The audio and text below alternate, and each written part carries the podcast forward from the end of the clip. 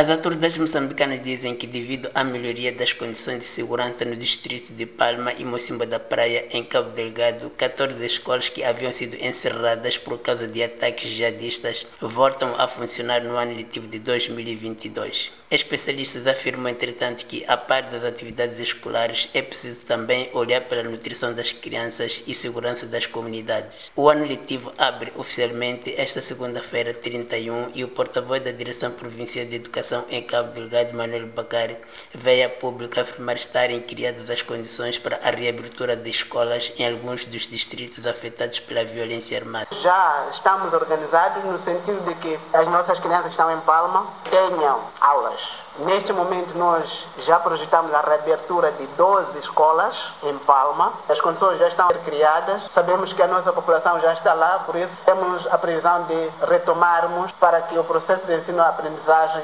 decorra. Bacara acrescentou que o mesmo acontece no distrito de Mocimba da Praia. Mocimba da Praia também estamos preparados, equipes já estavam no terreno e prevemos que duas escolas também poderão retomar. Estamos a falar de Jaca, estamos a falar de Nani é lá onde encontramos eh, a população, está a fazer um trabalho no sentido de que nessas duas aldeias, onde há mínima segurança, nós também estejamos lá a garantir o processo de ensino-aprendizagem. Refira-se que em Cabo Delgado, por causa da violência terrorista, pelo menos 330 escolas foram destruídas, afetando cerca de 124 mil alunos, segundo dados oficiais. Entretanto, Mariam Abbas, pesquisadora do Observatório do Meio Rural, afirma que, dado o fato de se tratar de zonas de conflito, onde as pessoas não podiam produzir alimentos, é necessário que seja relançado o Programa Nacional de Alimentação Escolar, sobretudo nos distritos afetados por ataques terroristas, para a melhoria da nutrição nas escolas. Tem que promover uma maior educação alimentar nas escolas, promover hortas escolares, de modo a ensinar